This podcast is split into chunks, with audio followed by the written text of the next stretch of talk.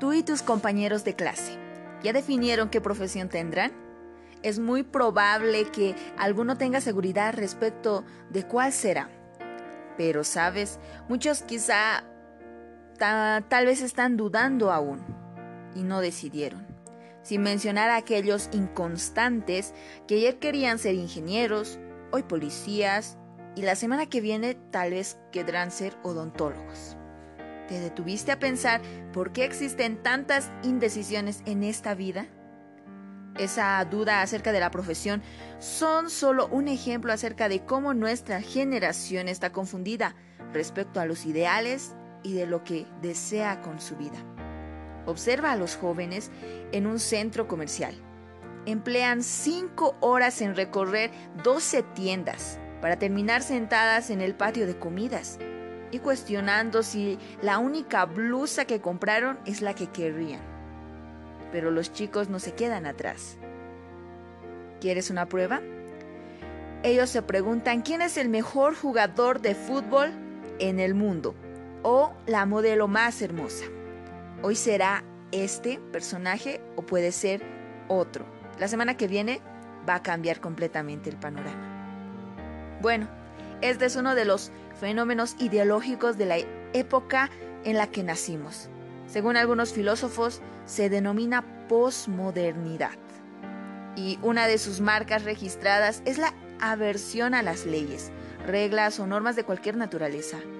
Pareciera que fuimos condicionados a decir no a todo lo que nos es impuesto, como el graffiti que escribieron junto al lado del cartel de prohibido pintar.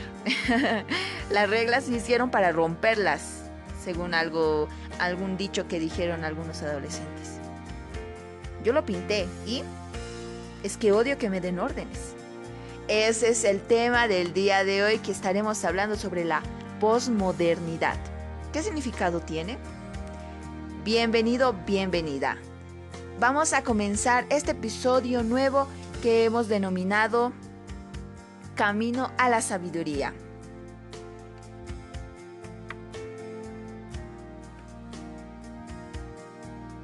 Antes de empezar, vamos a ver lo que antecede del postmodernismo.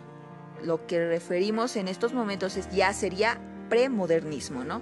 Veamos cómo empezó toda esta forma de pensar, esta aversión a las leyes, desde el surgimiento del mundo hasta la edad moderna.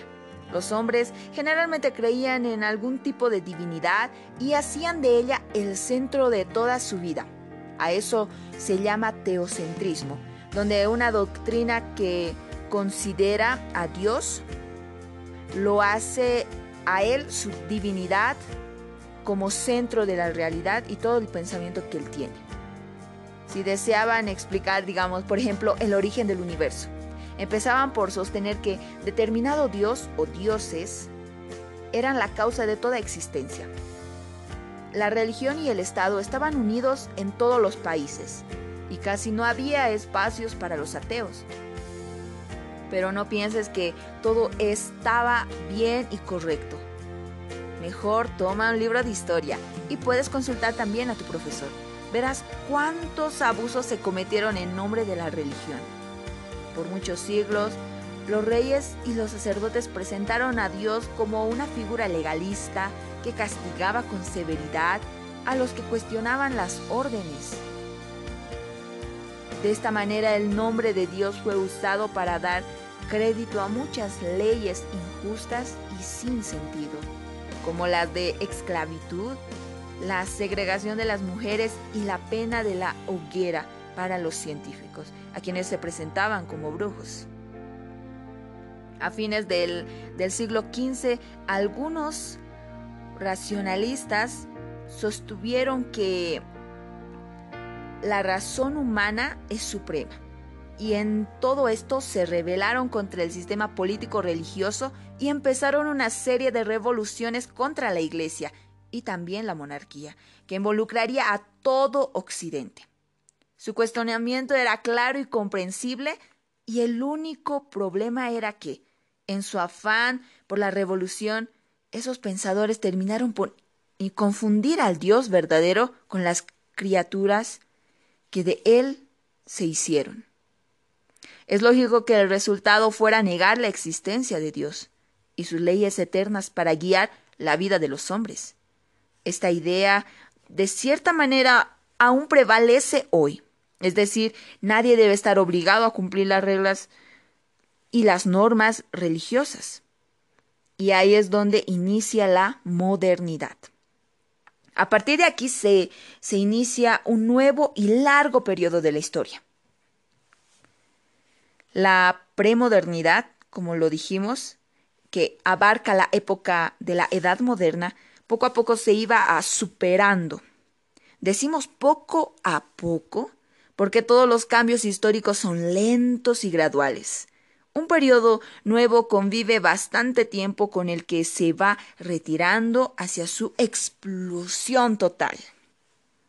Así, vemos algunas situaciones interesantes, por ejemplo, el arte, que con excepción de la Grecia antigua, se basa casi totalmente en cuadros esculturales religiosas.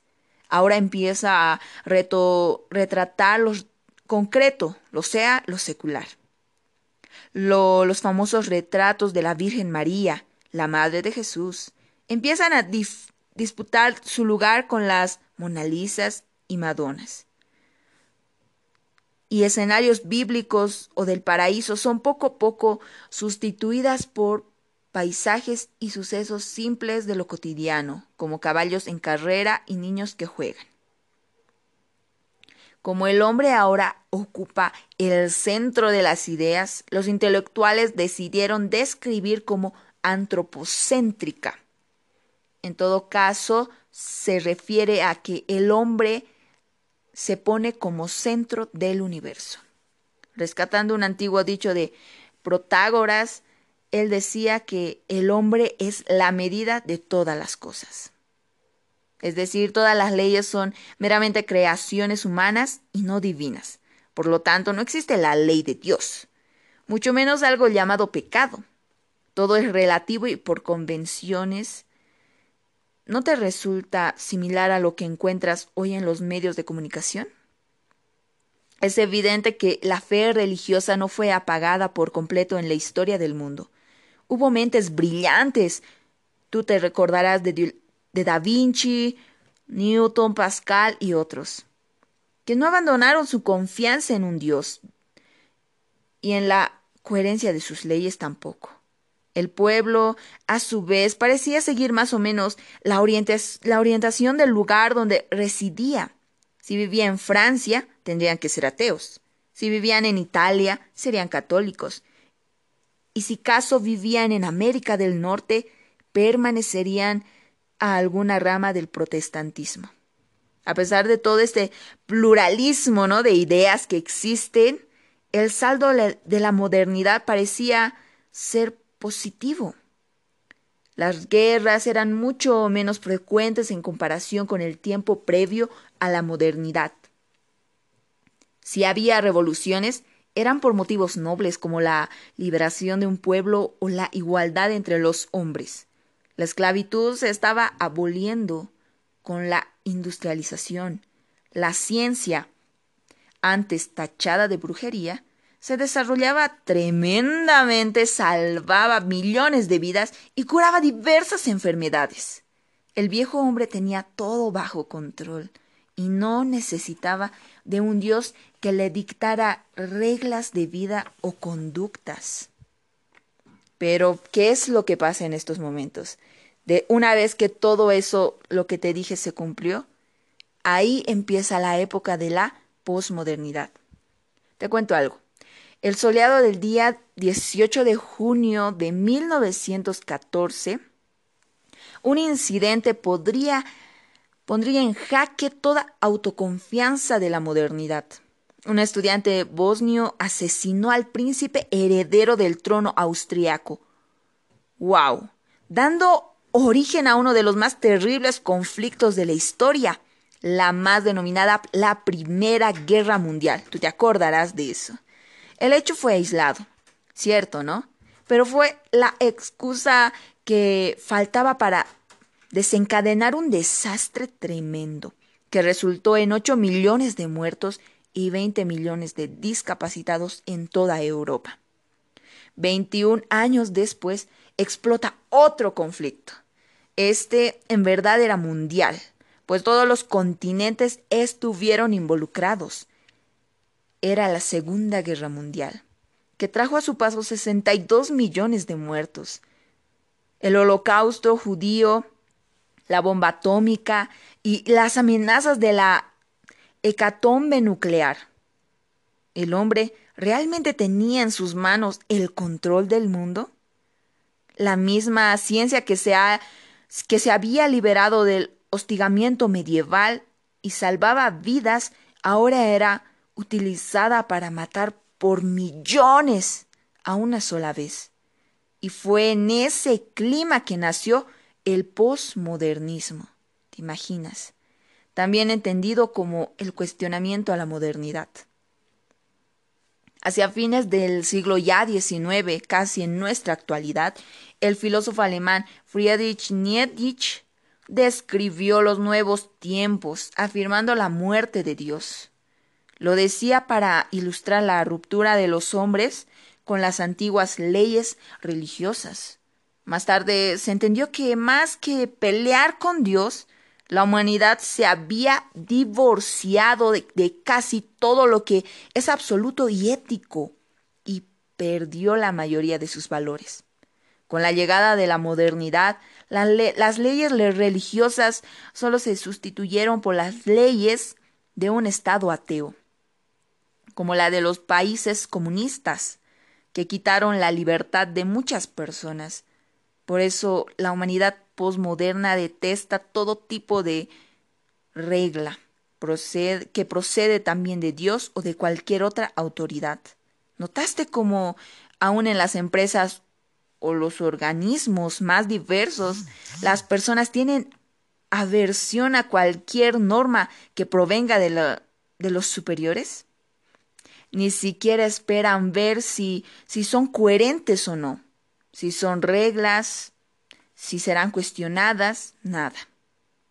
O como dice el proverbio, si hay gobierno, yo soy contrario. A partir de entonces, el cuadro quedó más o menos así. Mira, el hombre que rompió con Dios descubrió que no puede manejar solo el rumbo de los acontecimientos, pero el trauma causado por aquellas dictaduras religiosas no le permite volverse hacia Dios de la Biblia. De modo que termina sin saber qué buscar. Ahora, ¿entendiste un poco el porqué de ese clima de inseguridad ideológica colectiva? Todos quieren algo, pero casi nadie sabe lo que es. ¿Y qué vemos? Personas que son infelices de tanto ansiar la felicidad, sin hallarla efectivamente. Solo sé que quiero algo, solo sé que quiero algo que me haga feliz, dijo alguien, pero no sé qué es, ¿no? Volviendo al tema del arte, si la Edad Media retrataba lo sagrado y la modernidad al hombre concreto, el arte de hoy es mayormente abstracto, y simboliza la confusión y la incoherencia que reina en el corazón de las personas, que simplemente perdieron la capacidad de definir algo. Se cuenta que cierta vez le preguntaron a un postmodernista que pensaba acerca de determinada idea. Contestó él, ¿no? No estoy en contra ni a favor, todo lo contrario. A otro le consultaron de la misma manera. ¿Cuál es la opinión personal acerca de esto? Y se excusó. Déjenme preguntarle a mi astrólogo y después le digo. Si un reportero entrevistara a una persona de cada una de esas tres etapas mencionadas y les preguntaran acerca de la existencia de Dios y de los valores morales, el premodernista contestaría que Dios existe y que el valor moral está en su ley. El modernista afirmaría que Dios no existe y que la buena ley es, es la ley del Estado, formulada por un gobernante justo, claro. ¿Y el sujeto de hoy qué diría? Posiblemente no afirmaría ni negaría la existencia divina. Al admitir la duda en todos los sentidos, propondría que si Dios existe o no es tremendamente difícil de saber. O por otro lado, quizá describiría una divinidad abstracta en forma de energía cósmica o poder positivo. Todo esto conforme a muchas doctrinas de nuestros días. Acerca de su ley, la afirmación sería que cada uno debe eh, erigirse en ley para sí mismo. Ni el Estado, ni Dios, ni nadie piensa. Debe imponerme qué hacer. ¿Qué pasa en nuestra generación hoy día? Solo para recordar, hablemos de teocentrismo y antropocentrismo para describir las generaciones pasadas. ¿Sabes cómo se podría llamar la, la nuestra? Yo creo que podríamos denominarla vaciocentrismo, o más técnicamente, nihilocentrismo, que quiere decir el vacío, la nada. Antiguamente el hombre no tenía derecho de elección. No legía cónyuge, profesión, ni, si, ni se podía o no estudiar.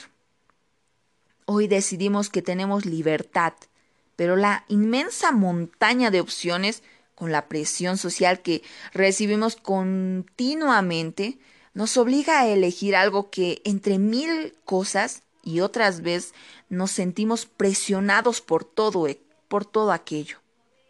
Aún la libertad cuando parece impuesta, nos deja desconsolados y nos sentimos aprisionados. Irónicamente, quieren convencernos de que somos una generación de personas libres. ¿Te diste cuenta? Nosotros en estos momentos vivimos en una época de intenso rechazo a las normas. Aún así, es extremadamente importante hablar de la ley de Dios a esta generación que juzga tener libertad total, pero que en realidad se, se encuentra presa en la red de sus múltiples opciones de vida. Solo tú puedes decidir. Tú tienes un propósito en esta vida y ese propósito lo tiene Dios. Pero si tú te alejas de todas las reglas, de todos los... Él lo hace por amor. Es como un padre, ¿no? que pone reglas a sus hijos. ¿Por qué? Porque lo hace por amor, porque quiere lo mejor para ellos. Y no lo hace porque es un padre legalista, un padre que siempre va a estar ahí para maltratarlo. No. Dios nos muestra su gran amor en cada pequeña cosa que nosotros tenemos. Que podamos entender que esto de la posmodernidad, la modernidad y todo lo que hablamos el día de hoy no tiene que estar adherente a lo que Dios nos dice. Más a lo contrario, debemos tener prioridad a las cosas que Dios hace por nosotros. Y es importante esa ley. Que no simple por el hecho de que sea algo impuesto por Dios, nos tenga que decir a nosotros que es difícil, no. Sino ponte en la cabeza que Dios, Dios te ama y tú, al recibir ese amor, tú respondes obedeciendo esa ley. Y lo haces por amor, porque tú le estás correspondiendo al amor que Él te da. Que tengas un bonito día.